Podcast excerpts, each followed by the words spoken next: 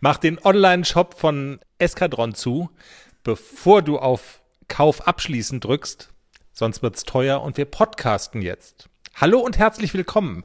Hier ist der Pferde-Podcast, Episode 6. Wir sind der Podcast, der den jungen Haflinger ACDC begleitet auf seinem Weg ins Dressurviereck. Wir sind der Podcast, der sich um alles kümmert, was Reiter bewegt. Jenny ist auch da. Hallo. Ich bin Chris und das sind die Themen, über die wir heute reden wollen. Und zwar, wir wollen reden über das Thema Reitbeteiligung und wir freuen uns, dass es eine Anregung ist von einer Hörerin. Das hat nämlich Julia sich gewünscht. Sie hat uns über Instagram angeschrieben. Könnt ihr nicht mal über Reitbeteiligung sprechen? Das werden wir tun. Ja, und wir reden darüber, wie kam ich eigentlich auf den Huffy? Und wir werden sprechen über den Beginn der Turniersaison. Nixon wird an diesem Wochenende, und man muss dazu sagen, wir zeichnen schon kurz vor dem Wochenende auf. Also wenn ihr das hört, wird Nixon der zweite Huffy im Bunde aus der Herde, sein erstes Turnier der Saison absolviert haben. Und darüber reden wir kurz. Und last but not least. Reden wir natürlich darüber, was hat ACDC in dieser Woche gemacht. Der Dreh- und Angelpunkt unseres Podcasts, der dreijährige Haflinger, den wir begleiten auf seinem Weg ins Dressurviereck. Bevor wir so richtig loslegen, Kurz der Hinweis, wir freuen uns, wenn ihr uns folgt auf den verschiedenen Plattformen www.derpferdepodcast.com. Das ist die Internetseite zum Podcast. Wir sind auf allen Plattformen vertreten, wo man Podcasts hören kann. Wir freuen uns über freundliche Bewertungen bei iTunes zum Beispiel, über Sternchen. Ihr könnt uns bei Spotify hören, bei Deezer und sonst irgendwo. Sucht euch irgendeine Plattform aus und wenn ihr dann auf Abonnieren klickt, dann freuen wir uns wirklich sehr. Und damit legen wir los.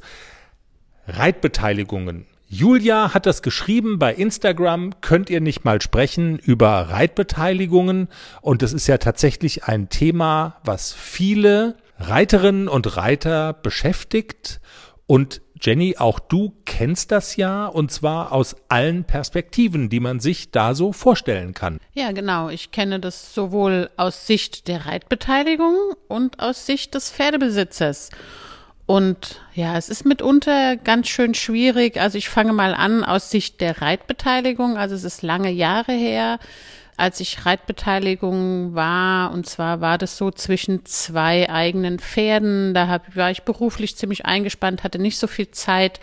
Und da dachte ich, Reitbeteiligung ist eine coole Sache, mache ich. Und ich habe auch relativ schnell ein Pferd gefunden, der Pollux hieß der damals.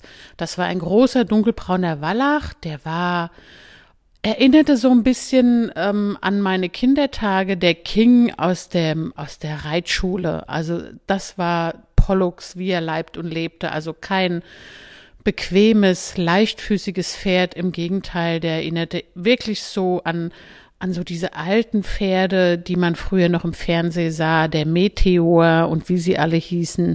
Dieser Typ war Pollux und so war er auch zu reiten. Aber es, mir war es egal, die Besitzerin war super nett und äh, ich habe meinen Obolus bezahlt. Damals, das waren noch D-Mark-Zeiten, habe ich für dreimal in der Woche 150 D-Mark bezahlt. Klingt jetzt ziemlich viel, allerdings, wenn man, wenn man so zusammenrechnet, was im Monat so ein Pferd kostet, ist für dreimal in der Woche Reiten 150 D-Mark absolut angemessen. Und gab es denn da irgendwie Stress oder so? Oder würdest du sagen, das war ein Deal, alles klar, ihr habt euch geeinigt, ähm, das und das bekomme ich, so und so viel zahle ich dafür und ähm, dann war alles im grünen Bereich. War das so oder gab es irgendwie Ärger? Nee, das war in der Tat sehr harmonisch damals. Also ich habe die Besitzerin, glaube ich, gesehen, als ich das Pferd ausprobiert habe, die Yvonne. Das war eine ganz nette. Und ansonsten habe ich die Besitzerin, glaube ich, gesehen, als wir uns nach drei Jahren getrennt haben. Also ansonsten bin ich der nie begegnet. Wir haben immer mal telefoniert, haben uns Briefchen in den Schrank gelegt. Aber ansonsten, was ja auch Sinn und Zweck der Reitbeteiligung ist, die Reitbeteiligung ist am Stall, dann ist die Besitzerin nicht da und das hat super funktioniert. Dann kennst du es auch aus Sicht derjenigen, die ein Pferd hat und sozusagen eine Reitbeteiligung äh, zulässt und, und einlädt und sagt, alles klar, du kannst mein Pferd reiten gegen einen Obolus. Mit welchem Pferd war das und wie haben diese Deals so ausgesehen?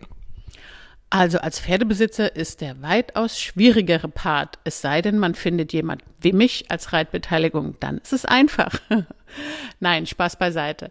Also es ist in der Tat gar nicht so einfach, jemand zu finden, der sich wirklich verantwortungsvoll um das Pferd kümmert, der auch noch einigermaßen reiten kann und der Geld bezahlen will. Also das sind ja drei Dinge und das ist manchmal nahezu unmöglich, jemand zu finden, der diese drei Dinge vereint. Also es ist relativ schwierig. Also ich habe damals für Globus, genau, als ich den Nixon gekauft habe und der Globus wieder fit war, hatte ich auf einmal zwei Pferde, gar nicht so viel Zeit. Okay, ich muss mir für Globus eine Reitbeteiligung suchen. Besser noch zwei, weil ich wirklich mit dem jungen Nixon jeden Tag beschäftigt war und ich nicht so viel Zeit hatte, zwei Pferde zu bewegen und es einfach zeitlich nicht hingekriegt habe. Also habe ich bei eBay Kleinanzeigen eine Anzeige aufgegeben, das auch bei Facebook gepostet, da gibt's ja auch diese Gruppen, ähm, Suche Reitbeteiligung und so weiter. Und also ich habe abenteuerliche Zuschriften gekriegt, wirklich. Also das reichte von, ich kann leider nichts bezahlen, würde aber fünfmal in der Woche reiten, bis zu, ich bin auf M-Niveau und einige von denen habe ich mir tatsächlich angeguckt, die konnten noch nicht mal alleine aufs Pferd aufsteigen, geschweige denn, wenn der Globus losgelaufen ist, da hatte man im Schritt schon Angst, dass sie runterfallen. Also da gibt es wirklich alles. Worauf sollte man denn mal so ganz generell gesprochen einfach achten? Also was sind so Stolpersteine, wo du sagen würdest, da kann was schieflaufen, wenn man so eine Verbindung eingeht? Also was ich gelernt habe, ist, ähm, wenn man so eine Anzeige aufgibt und man weiß ja nie, mit wem man es zu tun hat. Das sind ja immer äh, nur Namen, man kennt diese Person dahinter nicht. Und für mich ist immer schon mal wichtig der Eindruck, wie mir jemand schreibt. Also spricht er mich freundlich an, hallo und ähm, schreibt er freundlich. Das ist schon mal was, wo ich persönlich sehr drauf stehe. Also so einfach nur so, ich, ich komme zum Reiten ohne Hallo und Tschüss beantworte ich nicht. Also da antworte, da achte ich schon mal drauf, dass so wenigstens so ein bisschen die Form gewahrt wird und auf Zuschriften, wenn jemand schreibt, er kann leider nichts bezahlen, ähm, habe ich irgendwann dann auch nicht mehr geantwortet, weil ich auch ähm, der Meinung bin, was nichts kostet, ist auch nichts wert. Und so ein Pferd kostet eine Menge Geld im Monat. Und wenn ich mein Pferd äh, zur Verfügung stelle, dann erwarte ich eine Kostenbeteiligung.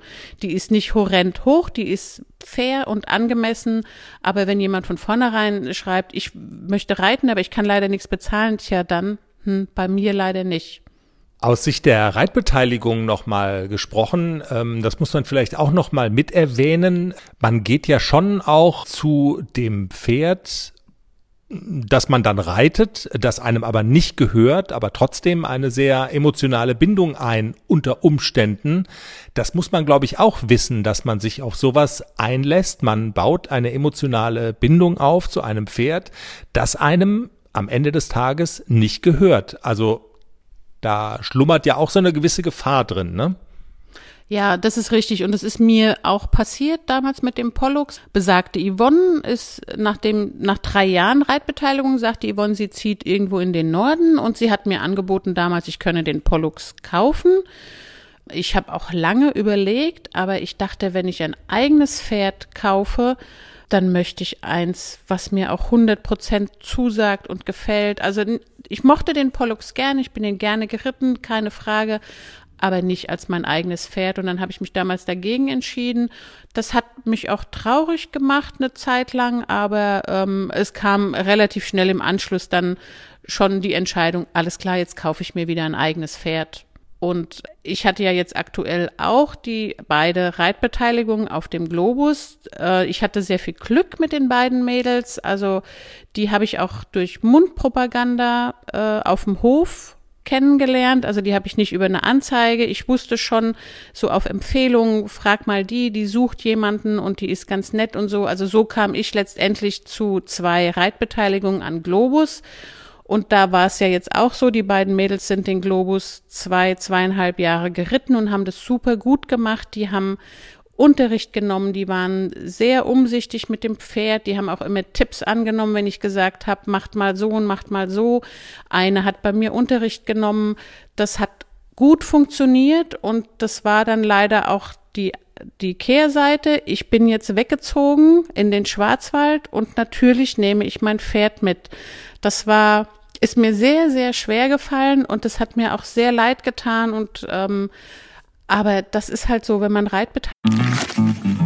Und alles bereit für den Einzug des neuen Kätzchens? Ja, steht alles. Ich habe mich extra informiert, was ich für den Start brauche. Ein gemütlicher Schlafplatz, hochwertige Katzennahrung, viel Spielzeug, ist alles bestellt. Aha. Und woher wusstest du, was das Passende ist? Ich habe einfach auf felbi.de geschaut. Da gibt's ausgesuchte Artikel von Top-Marken aus den Bereichen Futter, Snacks und Accessoires und auch die passenden Themenwelten für Hund und Katz. Gibt da zum Beispiel einen Magazinartikel, ein Kätzchen zieht ein, heißt der. Da konnte ich genau nachlesen, was ich brauche. Das ist ja super. Dann finde ich bei Felbi vielleicht sogar Tipps für das Reisen mit dem Hund. Du weißt doch, dass Wuschel bald mit auf Wanderung soll.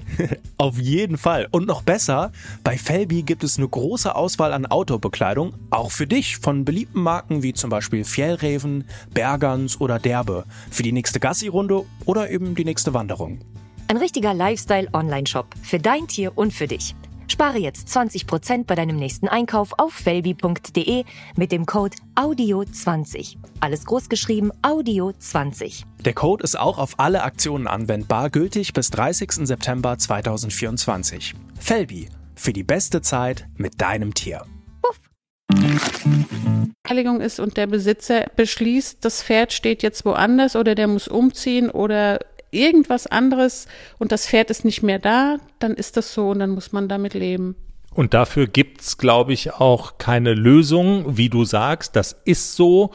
Und es ist, glaube ich, ganz sinnvoll, sich sowas unter äh, auch vorher vielleicht bewusst zu machen, dass sowas äh, passieren kann. Und was, glaube ich, wichtig ist, man muss immer mit offenen Karten spielen und vielleicht auch einfach klar sagen, das möchte ich gerne, das erwarte ich von dir als Reitbeteiligung, weil woher soll man es wissen? Jeder Pferdebesitzer ist ja auch unterschiedlich, oder? Ja, also das ist ganz, ganz wichtig, dass man gerade als Pferdebesitzer sagt, ich möchte es so und so und ich möchte, dass du es so und so machst.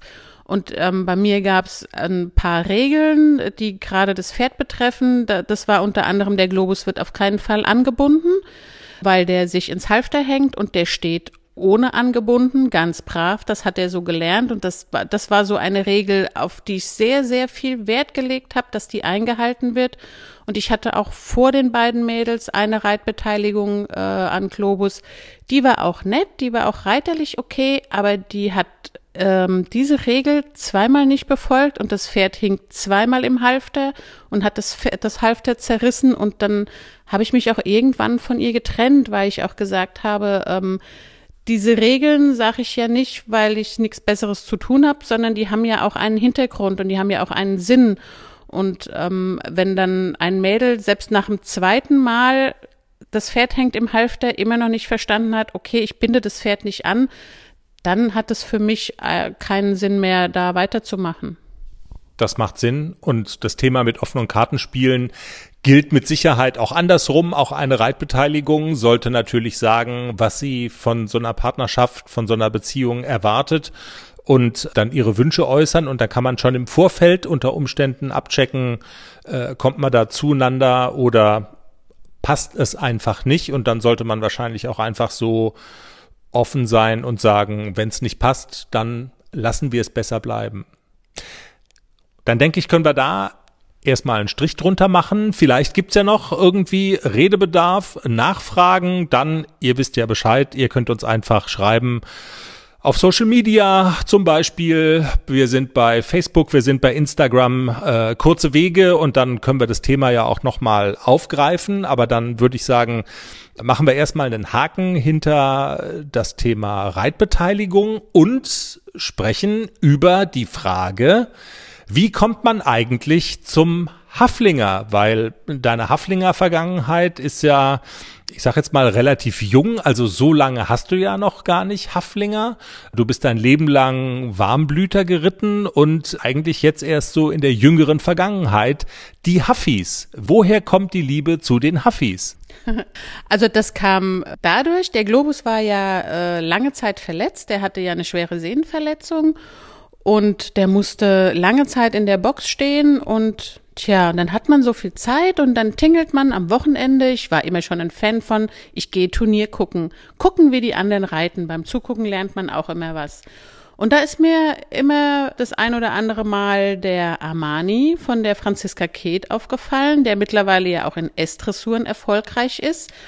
Und es äh, eine Augenweide, dieses Pony. Und auch Franziska Keht macht es total toll mit diesem Armani. Die hat sich wirklich auch von Klasse E oder A mit diesem Armani hochgearbeitet bis zur Klasse S. Und ich ziehe meinen Hut davor, was sie aus diesem Haflinger gemacht hat. Und die ist Chris hat es letzte Woche so zu mir gesagt, du mischst ja die, die Turnierszene mit deinem Haflinger auf. Das ist leicht übertrieben. Wenn einer die Turnierszene mit einem Haflinger aufmischt, dann ist es Franziska Keht mit Armani. Da trifft es zu. Und das hat mich sehr begeistert. Und die Haflinger sind so vielseitig und sind auch im Springsport erfolgreich. Natürlich nicht bis zur Klasse S, das wäre ja viel zu hoch. Aber die Franziska Keht reitet den Armani auch im Gelände. Also die war jetzt gerade jüngst 2018, glaube ich, äh, in einer Vielseitigkeitsprüfung Klasse A äh, mit der Mannschaft sehr, sehr erfolgreich und auch einzeln sehr erfolgreich gegen große Konkurrenz. Und das ist wirklich eine beachtliche Leistung, was die Franzi da mit dem Armani macht. Und das hast du gesehen und dann hast du gedacht so, ach, das könnte was sein für mich und bist dann einfach auf die Suche gegangen und dann aber auch schon konkret auf die Suche gegangen nach Haflingern, oder? Ja, also ähm, das hatte auch noch einen Grund. Also ich, ich stehe nicht so auf die großen Pferde. Ich mag keine großen Pferde. Und bei mir dürfen die immer höchstens 1,60 groß sein. Da fällt man auch nicht so tief. Ja, und dann war noch ein Punkt, ich wollte ein gutes Pferd, aber ich wollte kein Vermögen dafür ausgeben. Und das ist in der Warmblutszene leider so, wenn man ein gutes Pferd will, dann bezahlt man ein kleines Vermögen. Und Gott sei Dank ist es bei den Haflingern noch so, dass man sehr, sehr gute Pferde kriegt und kein Vermögen dafür bezahlt. Einen ordentlichen Preis, einen angemessenen Preis, ja, aber kein Vermögen. Und so kam ich darauf, ich gucke mich nach einem Haflinger um. Okay, und so war dann also der Entschluss gereift, du möchtest einen Haflinger kaufen und wie hast du es dann konkret angepackt? Wir gehen einen Haflinger kaufen, wie lief das ab? Naja, also ich gucke im Internet. Ich bin ja, mein Mann sagt immer, ich wäre das Internet-Suchtrüffelschwein. Ich finde alles im Internet. ja, und dann habe ich gegoogelt und mich schlau gemacht, nach Haflinger-Gestüten gegoogelt und so weiter. Und der erste Haflinger-Züchter war ganz in unserer Nähe. Das ist die Familie Bobrich gewesen in Altenstadt. Und da stand ein Haffi, der mir vom Bild her sehr gut gefallen hat. Und okay, ich rufe an, wir gucken ihn an. Und das werde ich nie vergessen. Wir haben diesen Haflinger angeguckt, der war wunderhübsch, der hat mir auch gut gefallen und wir sind auch mit dem Herrn Bobrich, der nahm mich dann so beiseite und sagte, Sie, ich möchte Ihnen jetzt mal was sagen, kaufen Sie keinen Haflinger. Das wie eine Sucht, das bleibt nicht bei einem. da muss ich heute drüber lachen. Damals habe ich den angeguckt und dachte so, ich will nur ein Pferd, wie kommt er darauf, dass ich mehrere Haflinger haben will? Tja, Jetzt habe ich schon zwei. Herr Bobrich, Sie hatten recht damals.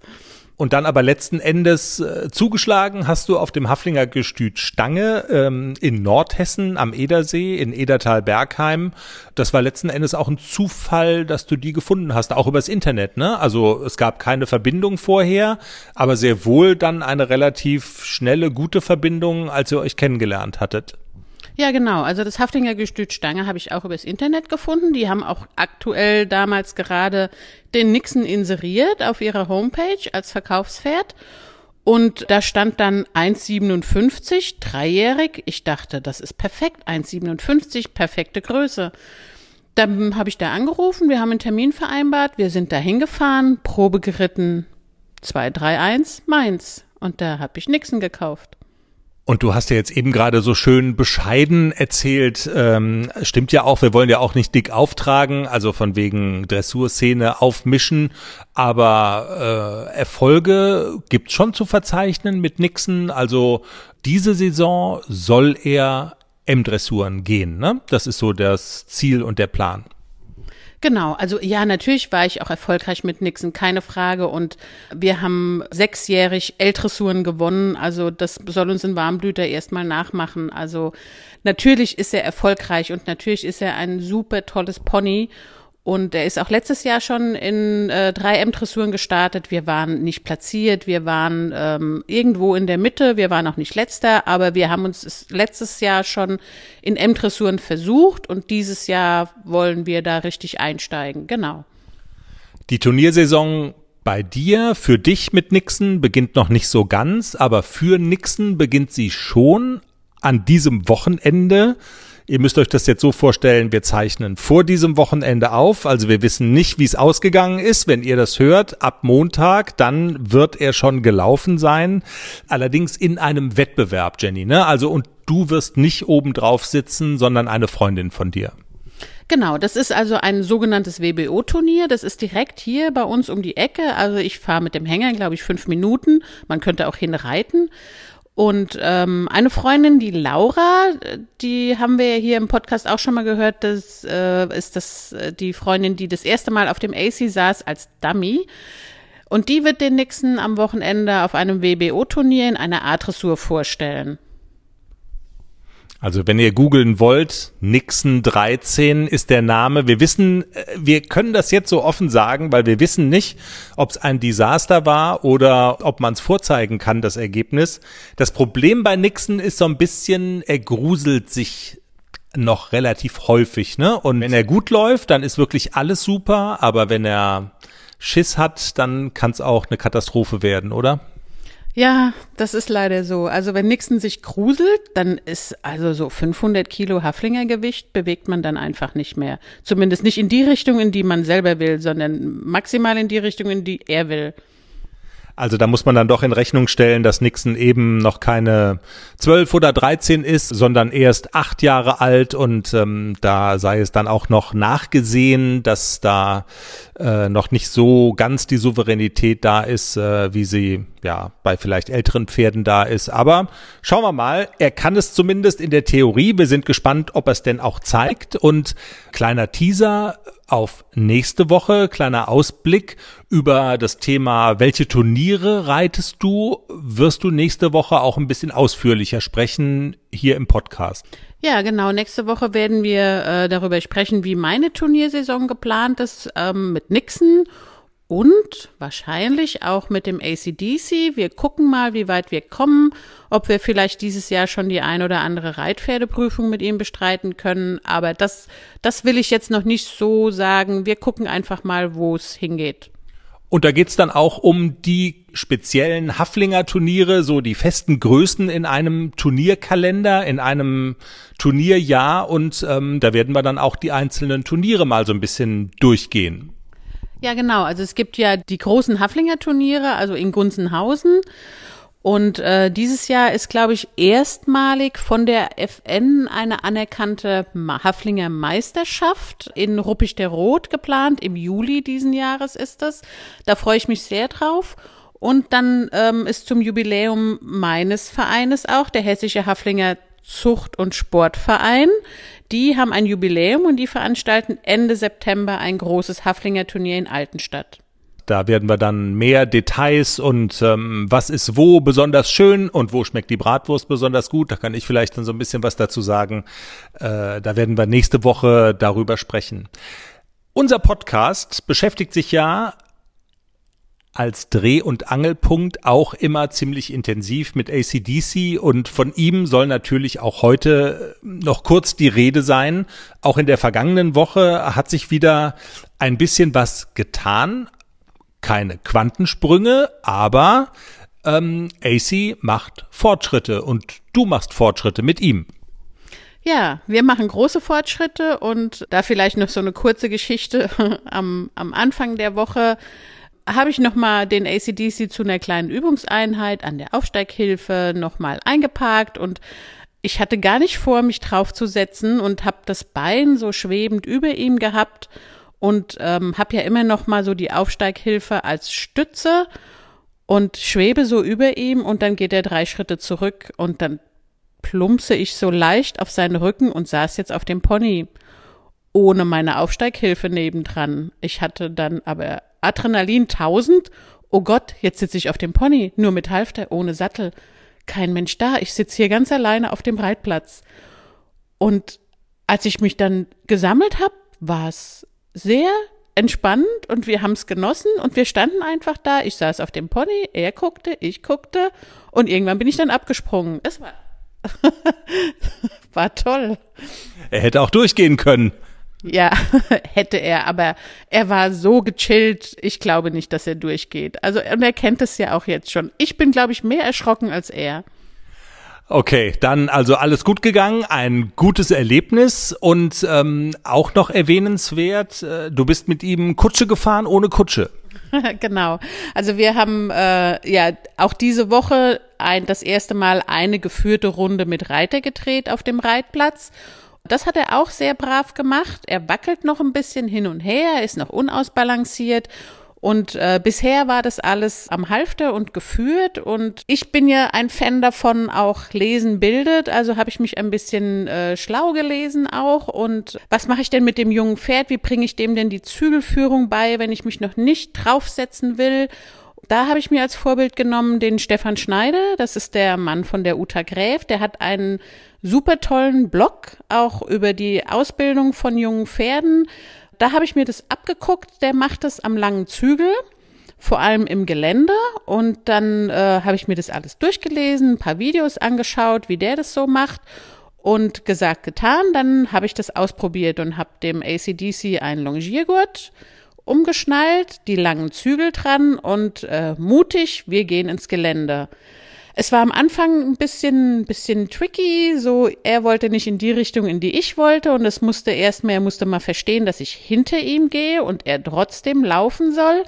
Aber er hat es ganz schnell verstanden. Und es war wirklich so Kutsche fahren ohne Kutsche, ich hinter ihm her und er hat auf mein Stimmkommando super reagiert, auf äh, Halten. Wir sind sogar getrabt. Nicht so lange, weil ich nicht so fit bin. Mein Mann könnte wahrscheinlich länger mit ihm traben, weil der jeden Tag 14 Kilometer joggt.